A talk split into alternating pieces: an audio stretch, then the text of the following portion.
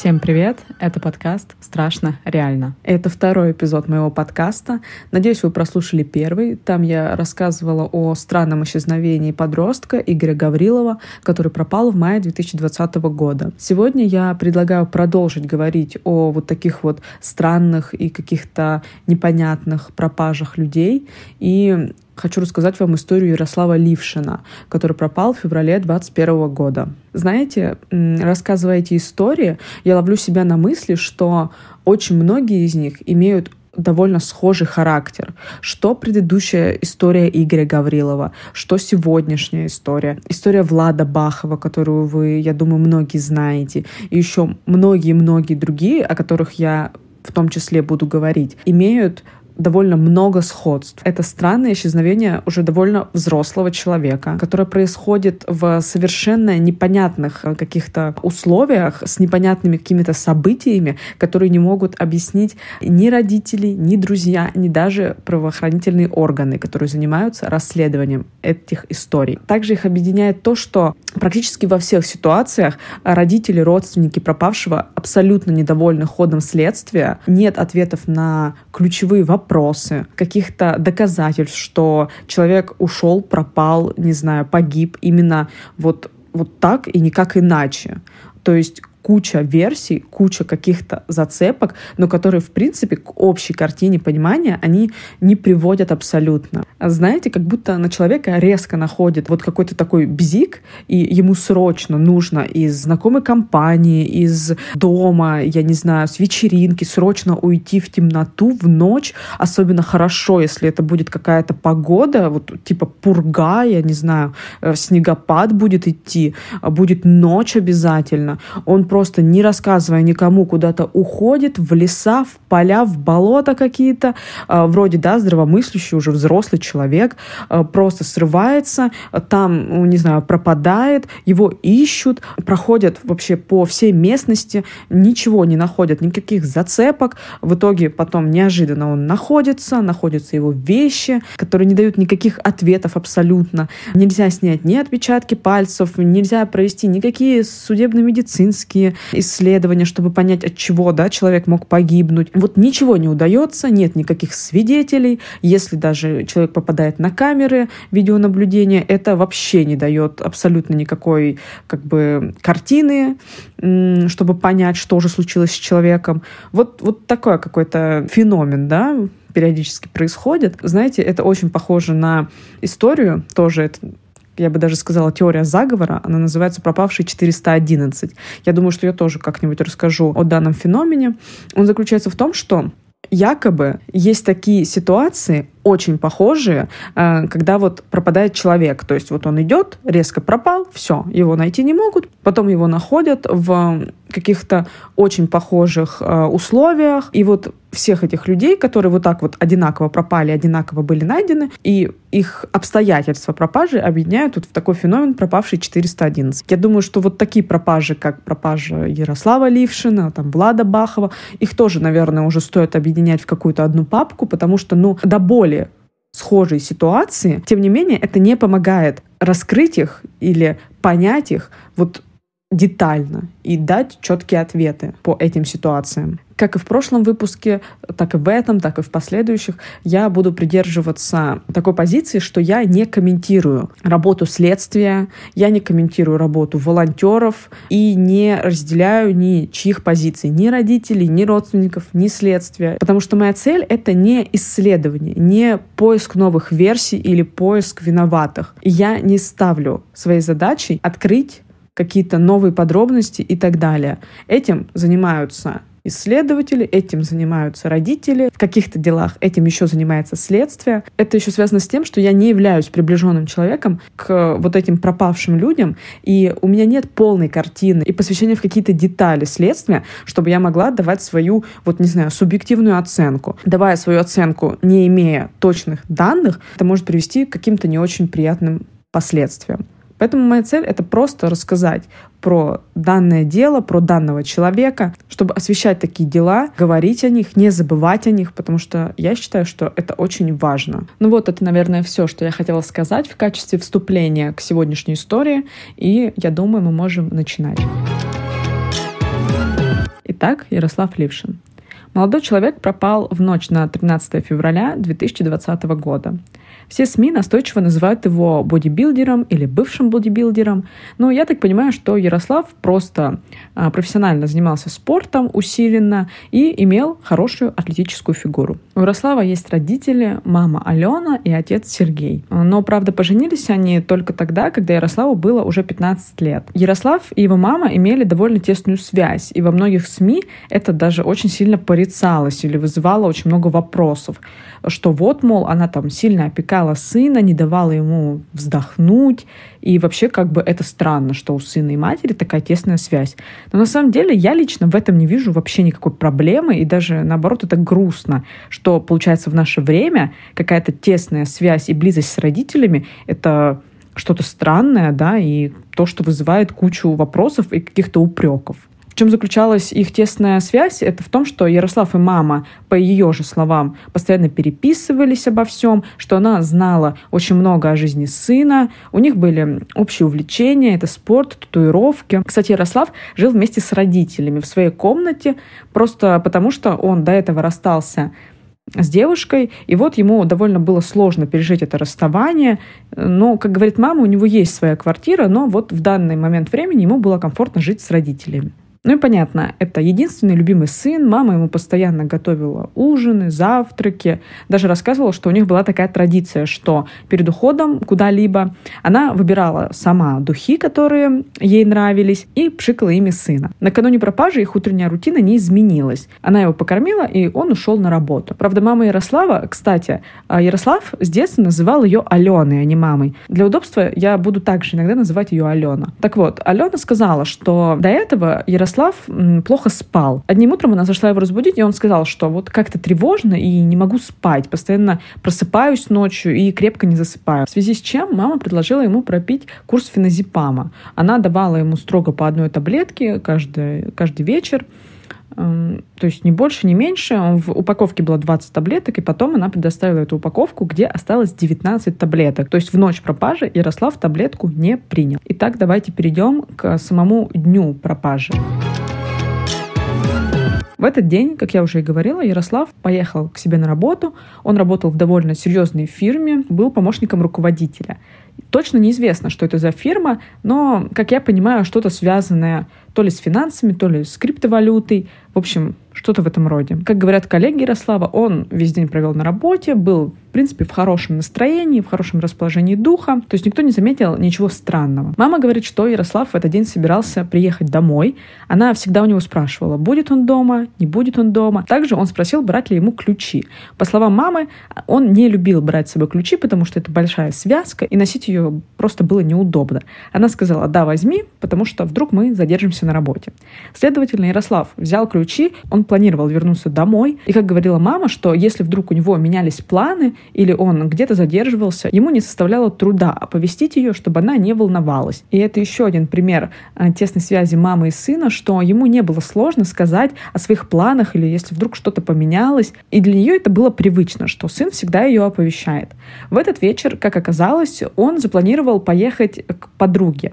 Даже не к подруге, а к своей бывшей коллеге, которая то ли уволилась, то ли которую уволили, за примерно месяц до этого. При этом маме он об этом не сказал. То есть, когда она ему вечером 12 февраля написала и спросила, где он находится, он сказал, да вот, нахожусь у своей подруги. На квартире сидим, отдыхаем. Помимо этой коллеги были еще, по-моему, ее подруги, с которыми он знаком не был. Сотрудники фирмы, в которой работал Ярослав, отмечают, что с данной девушкой ее зовут то ли Люция, то ли Люция, точно неизвестно, все говорят по-разному. Он в тесном контакте не состоял, и никогда какими-то приятелями он не был. Также и мама говорит то же самое, что принципе, он никогда не называл ее своей подругой или там близким человеком каким-то. Просто говорил, что вот они там списываются или что-то она у него спрашивает, он отвечает. И вот в этот вечер Ярослав едет к ней. По ее данным, он сам позвонил и напросился в гости, потому что говорит мама, как ей написал Ярослав, что вот его пригласили, и он поехал. Однако по биллингу данных нет. В итоге, кто кому позвонил. Кстати, по поводу телефона, биллинга и всего такого прочего. если честно, я посмотрела очень много интервью, очень много всяких видео, и так никто и не сказал, в итоге-то биллинг посмотрели или нет, вскрыли телефон или нет. Потому что, как сказала мама, за несколько дней до этого Ярослав вышел из своей комнаты и сказал, что его везде взломали. То есть везде, я так понимаю, что во всех социальных сетях, может быть, даже банках, ну то есть неизвестно, где именно, но что вот он поменял все пароли, и поэтому они не знают ни паролей новых, ничего. То есть поэтому непонятно. В итоге взломали телефон, проверили биллинг или нет. Но симка телефона Ярослава была оформлена на маму, потому что этот телефон он покупал очень давно, и тогда еще симку ему оформляла мама, потому что, насколько я знаю, оформить сим-карту на себя лично можно, по-моему, только с 18 лет. Эту симку восстановили. Насколько я знаю, социальные сети все-таки как-то проверили, но все было удалено. И переписка есть именно с мамой, от ее лица, да, с ее телефона. А переписок именно Ярослава, насколько я знаю, нет. Все было удалено. И, как говорит мама, посмотреть звонки тоже нельзя, потому что симка была защищена от копирования. И вроде как еще проверяли именно активность телефона. Но засечь какие-то звонки, как, по-моему, сказали в Следственном комитете, очень сложно, потому что они очень мало весят, и посмотреть именно, проходили звонки в это время или нет, э, нельзя. То есть в этом состоит самая главная странность, и именно телефон не смог вообще дать никаких ответов, потому что все было либо удалено, либо нельзя было это посмотреть. И, насколько я знаю, сам телефон, в принципе, разблокировать не смогли. Смогли только вот э, получить сим-карту новую и посмотреть вот эти пустые социальные сети. Кстати, задавали хороший вопрос в передаче «Пусть говорят», и да, я даже посмотрела эту передачу. Там задали хороший вопрос, почему сразу не отследили телефон по приложению, которое есть установлено в айфоне, называется «Найти iPhone», или, по-моему, сейчас называется как-то по-другому, вроде «Локатор», спросили, почему не отследили телефон сразу. Это приложение позволяет это сделать. Но маме Ярослава так и не дали там ничего ответить. Но, как я понимаю, что отследить телефон можно только имея его по-моему, e-mail код. То есть в этом приложении ты добавляешь e-mail код телефона, и ты можешь отследить телефон. Возможно, родители не знали e-mail кода. То есть как они его узнают? Телефона нет, возможно, коробки от него тоже нет. То есть Возможно, было так. По крайней мере, так было раньше. В обновленной версии, по-моему, можно заранее добавить вот отслеживание телефона, чтобы всегда как бы можно было зайти и посмотреть геопозицию. Возможно, этого не было сделано. Возможно, у родителей не айфоны. То есть, в принципе, найти iPhone — это не такая панацея, что вот мы быстренько сейчас все сможем отследить. Так бы очень много людей удавалось бы найти и не искать их потом как бы месяцами и годами. Значит, были какие-то сложности, чтобы вот так быстренько найти телефон. Так вот, Ярослав проводит весь день на работе, работе. После этого, насколько я знаю, он довольно долго ждет, пока можно будет поехать вот в эту квартиру Люции. То есть он заканчивает работу примерно в 6-7 вечера, и после этого он находится на работе довольно долго, то есть часов примерно до 10. После этого он едет уже в гости к Люции, там проводит время. Как рассказывают девушки, которые находились вместе с ним в этой квартире, они просто сидели, общались, пили чай. И, по-моему, даже одна девушка рассказывает, что она довольно долго разговаривала с Ярославом. Он показался ей очень приятным собеседником. Ей казалось, что они знакомы прям вот несколько лет, то есть настолько душевно они побеседовали. Но при этом Люция сама очень долго не выходила на связь ни с родителями, ни со следствием, ни со СМИ. То есть, э, когда мама после того, как не смогла дозвониться, дописаться до сына. Когда стало понятно, что он пропал, она пыталась связаться с этой Люцией, когда стало известно, где он, собственно, был. Она пыталась а, написать Люции, позвонить. При этом она ничего не рассказала, ни как-то не стала сразу помогать. Она вообще передала, грубо говоря, телефон своей подруге и с мамой от имени Люции общалась подруга. При этом, когда мама спросила, так а в чем проблема, почему ну, нельзя просто ответить на несколько вопросов, там никто ее ни в чем не обвинял, просто просили помощи.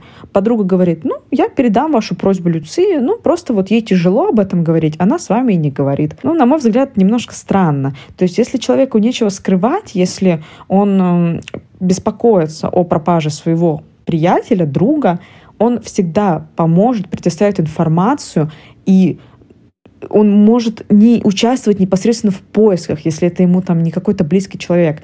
Но элементарно поговорить с полицией, с родителями, если тебе нечего скрывать, если ты абсолютно никак не причастен к этой истории, странно, да, что для человека это тяжело. Ярослав находится на этой мини-вечеринке, и девушки также отмечали, что в какой-то момент он залип в телефон и начал что-то общаться, э, что-то списываться с кем-то.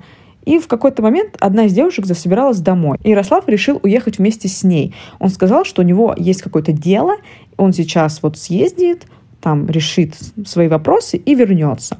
Люция, потом, когда она все-таки вышла на связь, это было показано в передаче «Пусть говорят». То есть все-таки с первого раза журналистам с ней поговорить не удалось, уже со второго по телефону она ответила на несколько вопросов и сказала, что Ярослав вот засобирался, э, сказал, что он поедет э, решать свои дела, при этом куда он поедет, она ну, у него вроде как спросила, он сказал, я разберусь сам, и все, больше он никакой информации не дал. Первое видео, на которое попадает Ярослав, э, это то, как э, в 3 часа ночи он выходит с этой квартиры, квартиры а, вместе с подругой Люции а, и сумкой. Эту сумку он помог донести подруге до такси, посадил ее. Подруга спросила, ну, а ты? Он говорит, я уже вызвал себе такси и сейчас тоже поеду. Ярослав ездил на корпоративном транспорте, он вызвал себе такси, конечную точку он не указал точно. То есть он просто тыкнул а, в примерный район, куда ему надо. Таксист подъехал, еще и спросил, что-то странный адрес, куда едем-то. Он говорит, поехали, я тебе там уже на месте покажу. Это все известно со слов таксиста, которого потом нашли родители. Им с работы предоставили вот э, трек его поездки. Они нашли водителя, который вез Ярослава. Как говорит водитель, Ярослав ехал молча, сидел в своем телефоне, попросил в какой-то момент подзарядить телефон. Кстати, важная деталь, что в эту ночь шел очень сильный снег. Это был один из самых таких сильных снегопадов за всю зиму, то есть вот именно вот эта ночь с 12 на 13 февраля, то есть Москву засыпало полностью. Так куда же ехал Ярослав? А ехал он в Балашиху. И мне сложно назвать правильно то ли район, то ли квартал это. Ну, будем называть, что это район Абрамцева, а микрорайон или квартал Хомутова. Улицы там так и называются по названию вот этого квартала. И здесь уже начинают появляться вопросы. Что за срочное дело, которое ты едешь решать в 3 часа ночи из довольно центрального места Москвы Динамо в Замкадье, да, это рядом с МКАДом, но тем не менее в поселок Абрамцево, где у тебя в принципе нет никаких друзей, никаких знакомых. Когда водитель подъехал к этому поселку, он понял, что а, далеко вот именно на ту точку, которую указал Ярослав, он доехать не может, потому что ну все занесено снегом. Водитель говорит, я туда доехать не могу. Ярослав говорит, окей, мне тут недалеко, попросил сигарету, покурил и пошел. Мама говорит, что он курил стики, айкос. То есть было странно, что вот он покурил сигарету. И я так думаю, что, скорее всего, молодой человек волновался. Вспомним, что он до этого плохо спал, а, Тут он начал курить ни с того ни с сего, хотя курил стики и всегда носил их с собой, как говорит мама. То есть все это создает впечатление, что все-таки что-то его беспокоило, когда он шел на эту встречу или куда он там приехал. До точки, которую поставил Ярослав, водитель не доехал метров 200. Водитель его не ждал, в принципе, Ярослав его и не просил ждать, развернулся и уехал. В этот момент а, Ярославу написала мама. Мама ему написала слово «кукусь». Она его так э, называла по-своему. Он написал «все норм», поставил две скобочки. Мама говорит, что это ее не смутило, это был, в принципе, стиль общения Ярослава. Она говорит, я успокоилась, все, не думала, что там что-то происходит или еще что-то. Но в какой-то момент она все-таки ему написала, так что тебя ждать или нет? На это уже Ярослав ей ничего не ответил. А мама говорит, что она после этого, ну, как бы начала немножко тревожиться, а, и даже в какой-то момент удалила это сообщение, потому что Ярослав не любил, когда так делают, и вот если удаляли сообщение, он сразу писал, что вот, подожди, я просто не могу тебе ответить, я тебе отвечу позже, удалять ничего не надо. На это он также не среагировал. Что было после того, как таксист высадил Ярослава, мы можем знать только по камерам видеонаблюдения, которые находились в этом поселке. Квартал Хомутова, он представляет собой такой вот поселок из частных домов, который находится в области леса. И если вот идти в сторону увеличения номеров домов, ты упрешься как бы в тупик. То есть этот поселок, он э, тупиковый и выходит туда в лес дальше. Камеры наблюдения фиксируют Ярослава возле дома номер три. Он что-то остановился, посмотрел в телефон и пошел дальше. А, идя дальше, он а, должен был упереться в шлагбаум, который находится возле дома номер 8.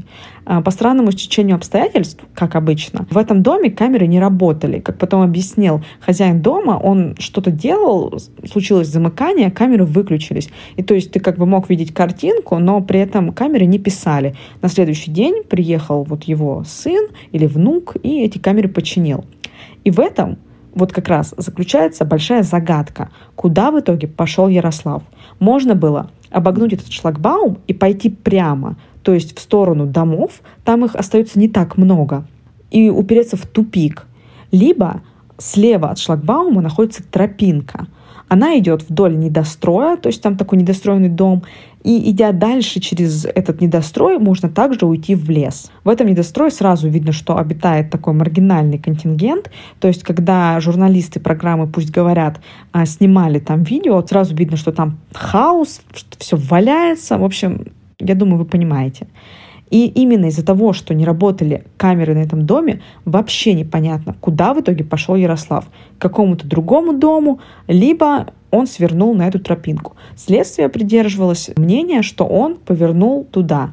Но я напоминаю, что шел снег, этой тропинки в принципе даже видно не было, то есть все было засыпано. Вот в принципе и все. То есть первое видео — это где Ярослав выходит с подъезда, помогает подруге донести сумку. И второе видео, что он останавливается, смотрит в телефон и идет по дороге. Мама начинает волноваться уже на утро, и она ему постоянно пишет, пытается дозвониться. Соответственно, он не подходит к телефону, хотя сообщения доставляются, так же, как и звонки проходят. Просто на них никто не отвечает. Соответственно, мама пытается самостоятельно как бы до него дописаться, дозвониться в течение всего дня. Вечером они с мужем, так как это было запланированное мероприятие, идут на праздник друзей. Там тоже, по-моему, юбилей свадьбы или что-то такое. Уже когда становится совсем поздно, Ярославу пытаются дописаться и дозвониться все гости на этом празднике. И уже отчетливо понимают, что что-то не так, потому что Естественно, это не свойственно Ярославу вести себя так. Да я думаю, не только Ярославу, в принципе, когда тебе не может дозвониться родитель в течение, ну, грубо говоря, суток, я думаю, каждый родитель начнет волноваться. На следующий день мама Ярослава как раз и обзванивает всех друзей, узнает, где он был, Затем они едут на работу, спрашивают, писал ли он там кому-то. На работе тоже все удивлены, потому что должность Ярослава, она довольно серьезная, и за ним никогда не было замечено, чтобы он там пропускал работу или что-то такое. Поэтому все коллеги тоже удивлены. И в тот момент, когда родители как раз поехали подавать заявление о пропаже, им и прислали вот этот трек поездки. Когда родители подавали заявление, в принципе, как и обычно, следователи просто сказали, да, загулял, вернется, ничего страшного. Ну, в принципе, заявление у них приняли. Но при этом родители сами отыскали квартиру, в которой был Ярослав, сами отыскали водителя, такси, который вез его. В принципе, следователи тоже, конечно, выполняли какую-то свою работу. Они брали камеры, но, как я знаю, камеры очень многие были взяты поздно. Допустим, э, видно, что через несколько минут после того, как на камеры попадает Ярослав, за ним проезжает машина. Это машина жителя этого самого так скажем, поселка Хомутова. Довольно богатый человек. И когда родители обратили на это внимание, следователи сказали, что лучше как бы этого человека не трогать. То есть мы его допросили, он ничего не видел, поэтому не нужно там его допрашивать, выспрашивать. Хотя у этого водителя был видеорегистратор, но сам он сказал, что никаких следов никакого человека не видел, а видеорегистратор у него взяли только в начале марта. После этого видно, что проезжает снегоуборочная машина, расчищает дорогу, разворачивается, уезжает. Под утро также житель данного поселка выезжал на работу, но, как и обычно, никто ничего не видел. Камеры засняли Ярослава. Что они засняли, где он, куда он пошел, непонятно. Для чего он туда пошел, непонятно.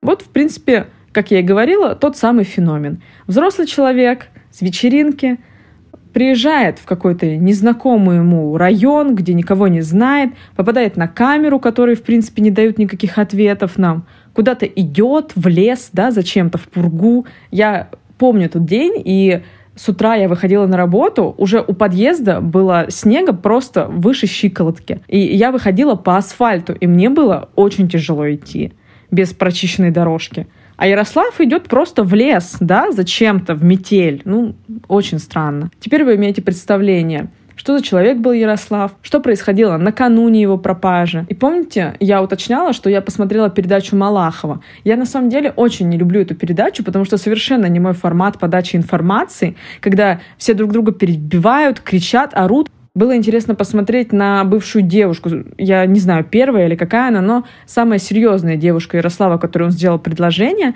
Вроде как она участница «Дома-2». Если честно, я даже не особо помню ее имя. По-моему, ее зовут Алена с этой девушкой он расстался, мне кажется, за год до этого, но вроде бы поддерживал какую-то переписку. Но кто говорит как? Друзья и родители говорят, что он им говорил, что вот она ему написывает, она говорит, что он писал ей сам, и что на самом деле он писал ей буквально за день до своей пропажи и писал, что ему нужно сделать МРТ головного мозга, что у него болит голова, как-то странно разговаривал в голосовом. На самом деле это абсолютно ничем не подтверждено.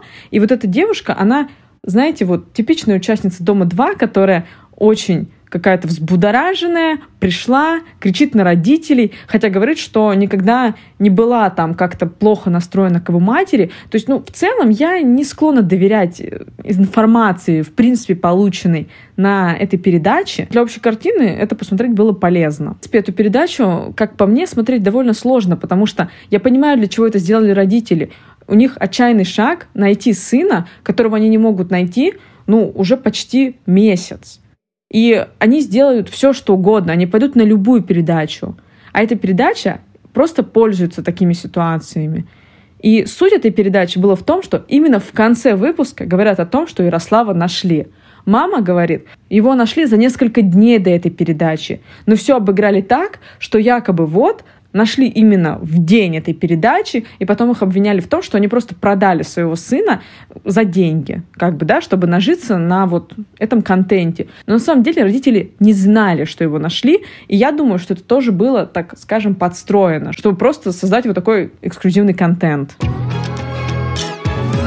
Так вот, Ярослава нашли по официальным данным 10 марта 2021 года в том самом лесу, в который он якобы пошел, свернув с основной дороги вот этой в поселке Хомутово, напротив восьмого дома, камеры которого не работали. Нашли его между деревьями, якобы он там сидел вот на каком-то бревне, упал с него и вот так лежал. У поисковиков на дроне вроде как есть фотография, где можно разглядеть ботинки, которые замело снегом фотографии следствия там не видно, в принципе, даже ботинок. Ну, то есть шел снег, его заметало, и найти на самом деле было сложно. Нашли его глубоко в лесу, заметенный снегом, и после проведения судебно-медицинской экспертизы было сказано, что он пошел туда, чтобы отравиться, потому что в его крови было найдено вещество наркотического характера и тот самый феназепам. Но, в принципе, как говорит мама, оглашая вот эти вот результаты судмедэкспертизы, количество этого феназепама, оно было в норме. И она утверждает, что она давала ему всего по одной таблетке. То есть отравиться или там резко, чтобы ему стало плохо от этого феназепама, ну, такого быть не может. Что он принимал все это время, ему было хорошо, а тут он пошел, и ему просто в лесу, да, зачем он вообще пошел в этот лес, ему там стало плохо. Я не буду озвучивать наркотическое вещество, которое было найдено в его крови, но скажу так, что сейчас это довольно популярное вещество. И, в принципе, как я смотрела на Ютубе, как разбирали вот эти два вещества, да, два компонента, потому что судмедэксперт сказал, что именно вот сочетание двух этих веществ, феназепама и вот этого наркотика, что они между собой вот не сошлись, да, и ему из-за этого стало плохо. Но именно в разборе было сказано, что как раз-таки феназепам, он нейтрализует действия вот этого наркотика. Потому что феназепам — это такой нейролептик, транквилизатор. То есть, в принципе, да, если придерживаться этой логики, то два этих вещества, они не могли конкурировать между собой. И еще было сказано, что феназепам, он был найден только в желудке. То есть он как бы не растворился еще. А Ярослав принимал его грубо говоря, за сутки до этого. То есть за сутки таблетка феназепама уж явно должна была как бы из желудка да, пойти дальше. То есть как будто бы ему его дали вот буквально накануне того, как он погиб. То есть родители не согласны с результатами вот этой судмедэкспертизы, но независимую им делать не дают. То есть, в принципе, следователи не видят необходимости в этом. Также странность была в том, что Ярослава нашли полностью мокрым, то есть как будто бы он попал под дождь или упал в бассейн, и вот он полностью мокрый, его положили, и он замерз. Вот, то есть вот эти странности, что как-то немножко скомканная какая-то судмедэкспертиза, что вот он был мокрый, да, почему-то. Наличие вот этих веществ, которые как бы по идее феназепам, который должен был раствориться уже у него в организме, и нету вот именно причины гибели его. То есть с причиной гибели отравления родители категорически не согласны. Также на теле Ярослава были найдены синяки, но следователи не усмотрели в этом чего-то необычного. То есть, по версии следствия, Ярослав приехал, как они утверждают, за закладкой, ушел в лес, принял с целью отравиться, плюс феназепам, который оказал, по их мнению, неблагоприятное действие в сочетании с этим вот наркотиком. И вот таким образом человек решил уйти из жизни. Как вы понимаете, звучит все очень странно. То есть адекватный взрослый человек занимающий хорошую должность, живущий в любящей семье, едет зачем-то в Балашиху, да, в которой он, в принципе, никого не знает, на какую-то тупиковую улицу, едет он туда за закладкой, идет в лес, чтобы отравиться и замерзнуть насмерть. Ну, даже звучит как бред. Знаете, я не то чтобы специалист по каким-то вот закладкам, но я думаю, ехать из Динамо в Балашиху, чтобы найти там ее, ну, это не имеет никакого смысла. Сейчас это можно найти, мне кажется, где угодно, вообще в любом подъезде вы это найдете. Зачем ехать вообще непонятно куда. Плюс у Ярослава был довольно высокий социальный статус.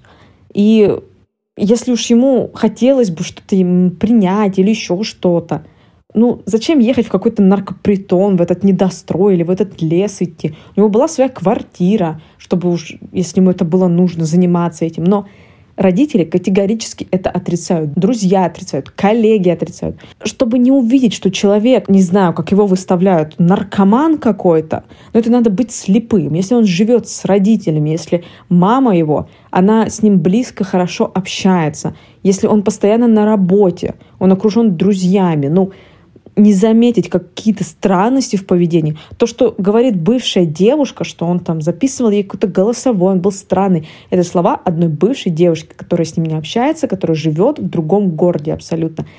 Основываясь только на этом, говорить, что он там какой-то маргинальный тип личности, который способен поехать просто за закладкой на другой конец вообще просто Москвы, выехать за МКАД, искать ее там в потемках в лесу, ну, по снегу, да, ну, это абсолютная глупость. Я смотрела Инстаграм мамы Ярослава, и по ее рассказам, то есть она периодически ведет прямые эфиры или просто записывает видео, чтобы ну, рассказать о последних новостях.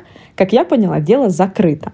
Это дело, в принципе, несколько раз закрывали, приостанавливали, но они добивались, чтобы дело продолжалось. Несколько раз менялись следователи. Но, как я понимаю, вот я, если честно, подумала, что следователь был один, потому что по рассказам родителей вот все просто от следователя к следователю ничего не меняется. Все так же не дают сделать независимую экспертизу, все так же версия гибели остается одна, что он сам ушел, сам отравился, сам замерз – также не допрашивают дополнительно никаких свидетелей. Ну, то есть, в принципе, не происходит ни детализации звонков особо. Возможно, это делали, возможно, сделали не очень качественно, возможно, что-то действительно нельзя посмотреть, проверить, узнать и так далее.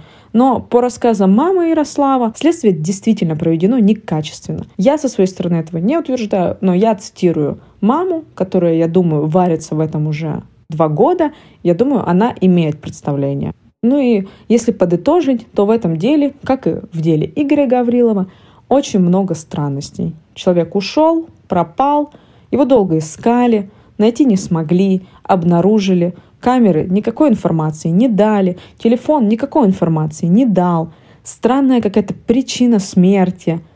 Абсолютно никто ничего не видел, никто не может дать никаких сведений, зачем он туда поехал строится куча на самом деле теорий. То ли он поехал туда по делу какому-то, то ли он поехал на какие-то разборки вот как раз-таки за этой бывшей девушки, то ли он хотел с кем-то поговорить. Ну, то есть очень много всего, но как бы понять истину ну, невозможно, потому что нет ни камер, ни свидетелей, ничего. То есть, как вы видите, очень много всего непонятного, куча пробелов, но родители не сдаются. По последнему видео, правда, оно было снято то ли в начале лета, то ли вообще в мае, если честно, не буду утверждать за дату, в нем сказано, что они будут добиваться все-таки того, чтобы провести экспертизу, чтобы дело было открыто, чтобы дело продолжалось. Они не опускают руки, то есть они борются. И я надеюсь на самом деле, что это все даст какие-то плоды, просто потому что, ну, действительно странное дело. И родителям хочется знать правду о своем сыне, единственном сыне, своем любимом сыне. И на самом деле очень печально, что вот многие дела, они либо остаются нераскрытыми, либо раскрываются вот так. Даже не зная, что хуже. Когда дело не раскрыто, оно хотя бы не закрыто. То есть его вроде как расследуют, ждут новых улик, свидетелей и так далее. А когда дело, вот так скажем, раскрыто, и остается куча вопросов, и его закрывают это дело. И ты уже ничего не, ничего не можешь сделать. В открытии новом тебе могут отказать. То есть, ну, уже никому нет дела, да, как бы до этого. В принципе, это все, что можно на данный момент сказать об этой истории. История, которая вроде бы имеет свой конец, имеет вроде бы свою точку, но такая, знаете, точка больше как многоточие, да, то есть вроде бы она завершена, но вот этот вот ответ на нее, он такой повисший в воздухе, такой вот какой-то неуверенный. Поэтому мне бы хотелось, чтобы об этой истории продолжали говорить, потому что на данный момент не появляется никакой новой информации, никаких новых видео, статей и так далее. И, конечно, хотелось бы, чтобы таких историй происходило как можно меньше. Спасибо всем, кто прослушал данный эпизод моего подкаста. Кто-то, возможно, слышал эту историю, для кого-то она стала такой новой в его копилке. Ну, надеюсь, она в любом случае дала вам какую-то пищу для размышлений, как-то в вас откликнулась. Прослушайте предыдущий эпизод. Он, как я и говорила, довольно похож на данную историю. Также у меня в описании подкаста есть ссылки на мои социальные сети. Было бы интересно получить от вас какую-то обратную связь. И надеюсь, вы продолжите меня слушать. До скорого!